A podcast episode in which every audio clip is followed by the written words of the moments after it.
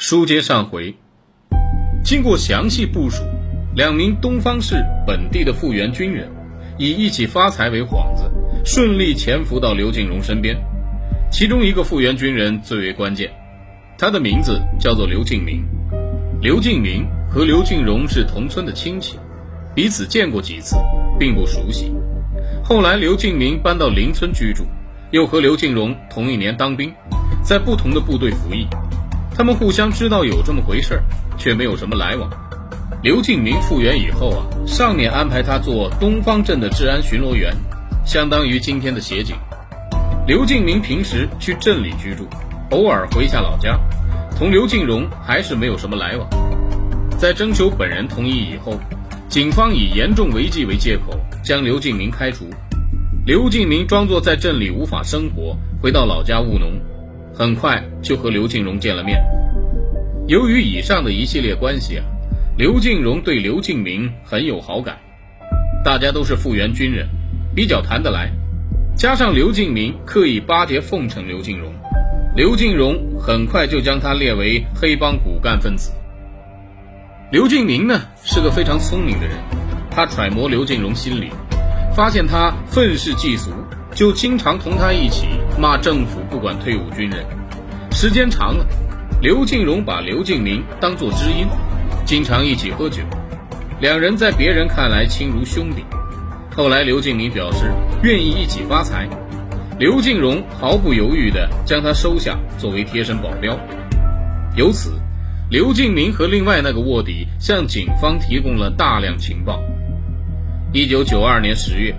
对刘敬荣团伙已经了如指掌的海南省公安厅决定收网抓捕。十月一日当天，根据卧底刘敬明提供的情况，警方分多路出击，扑向刘敬荣可能的几个藏身点。第一路是昌江县公安局邢志谋副局长带领的二十多名干警，他们在晚上十点杀向七叉乡大扔村。根据情报，刘敬荣很可能在这里过夜。民警们全副武装潜入村子，破门而入。遗憾的是，这处藏身点里面并没有刘敬荣，只捉到了团伙二号人物狗头军师陈小张。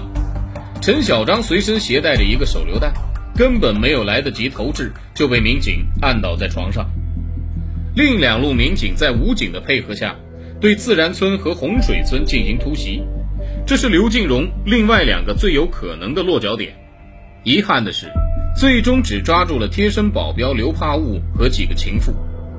随后几天，警方四处出击，抓住了刘敬荣团伙骨干成员多人。期间发生了几次枪战，警方击伤多名歹徒，却始终没有抓住刘敬荣。就在警方万分焦急的时候，突然接到了卧底刘敬明的报告。原来在行动前，狡诈的刘敬荣识破了警方安排的另一个卧底。刘当场开枪将他打死，将尸体丢入林间一条小溪，缴获了随身携带的对讲机。在当侦察兵时，刘敬荣的一项技能就是通过窃听越军对讲机来判断敌人的远近。警方用的马兰式 HX- 杠二六零一百五十兆的对讲机非常老旧，一共只有几个频道，接受范围也有限。通过对讲机的内容。刘敬荣掌握了警方所有动向，还能轻松判断警方距离他有多远，所以每次抓捕时，刘敬荣都可以顺利侥幸的逃走。由于卧底刘敬明的关键信息，警方又有几次差点抓住了刘敬荣。负责和刘敬明单线联络的洪警官回忆说，一九九二年十月，就在牺牲前十多天的一个晚上，刘敬明还向警方提供了一条重要情报。刘敬荣等团伙在东方昌化江和南窑河口交界处活动，那里是一片山林，是案情多发地。接到情报后，省公安厅两名侦查员和我以及另一个民警第二天赶到那里，埋伏在南窑河对面，用望远镜进行观察，发现有人在走动。由于分辨不出是犯罪分子还是老百姓，我们不敢惊动匪徒。之后，我们将情况向指挥部进行了汇报。晚上，我们围捕组九个人带上手枪和冲锋枪，进驻了那片山林。晚上十一点左右，我们埋伏在俄勒村的一个山沟里，就靠近犯罪分子经常出没的小路，发现刘敬明提供的情况很准确。刘敬荣团伙正在这片山林里活动，并且带有手枪和冲锋枪。为了不打草惊蛇，我们在山林里潜伏了一个晚上。到第二天上午九点钟，我们接到情报称，刘敬荣等人早已发现了警方进驻了俄勒村，因怕火力不够，不敢跟警方干起来，秘密离开山林。根据刘敬明的情报，警方立即更换了 XD- 杠 D 二 B 型单边对讲机。带十五瓦电台，这是解放军最新的对讲机。于是，随后的半年内，刘敬荣无法通过窃听获得警方动向了。更换对讲机意义重大，却让刘敬荣非常疑惑：警方怎么会知道刘敬荣在窃听通话？一定是有内鬼在通报消息。目前只有七八个骨干跟随刘敬荣逃窜，最了解对讲机的人，自然是当过兵的刘敬明。狡诈的刘敬荣对刘敬明高度怀疑，于是他下了一个套，在家头村附近一个山沟躲藏的时候，刘敬荣故意谎称一定要去昌江县王下乡过夜。刘敬荣将这个消息告诉了刘敬明等三人，随后又悄悄通知另外两个人今晚在另外一个山沟过夜。当天，刘敬明用秘密对讲机偷偷向警方汇报了这条重要的情报。当晚，警方扑向王下乡抓捕，却没有发现人。至此，刘敬荣可以确认，刘敬明就是内鬼。第二天，刘敬荣指挥部下突然将刘敬明按倒，用绳索捆绑起来。对刘敬明向来非常赏识的刘敬荣又气又恨，一时间竟然说不出话来。过了半天，刘敬荣才说：“你说说看，我哪点对不起你？你为什么出卖我？”和刘敬荣交往多年，刘敬明深知他凶残的个性，知道哀求什么完全无用。刘敬明冷冷地说：“你作恶多端，我和政府合作是为民除害。”刘敬荣大骂：“你和我还是亲戚，你也下得了手？”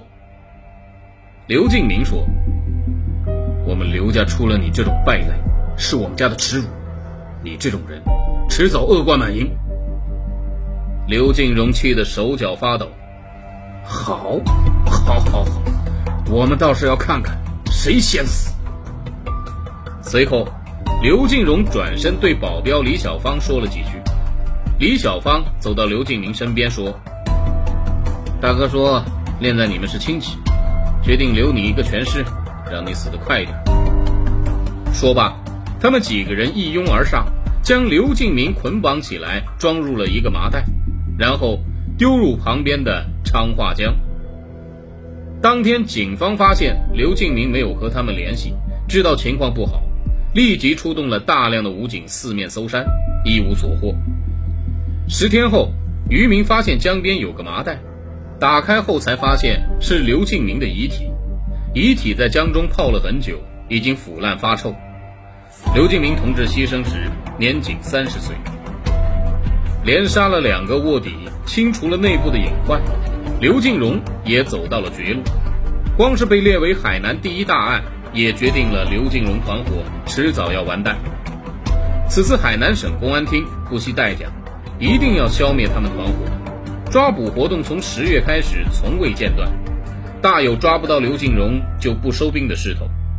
期间，刘敬荣他们和警方有过几次遭遇战，每次一交火。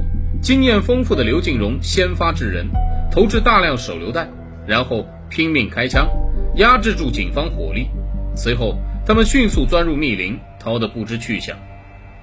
这几次枪战，警方抓住刘敬荣团伙几十人，却始终抓不住刘敬荣本人，还有多人受伤。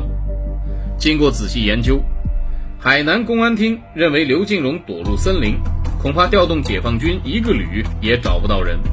海南公安厅厅长胡志华召集海南武警、刑警的主要领导开会，最终决定，不如暂时放松抓捕，让刘敬荣误以为安全，从隐藏地露出尾巴，然后发动对他的突然袭击。随后，警方放松了追踪，将刘敬荣老家的布控警力也撤走了。同时，警方将抓捕的几个刘金荣团伙从犯释放，让他们戴罪立功，做警方的卧底。各位听众，本集播讲完毕，请您明天继续收听永博讲故事。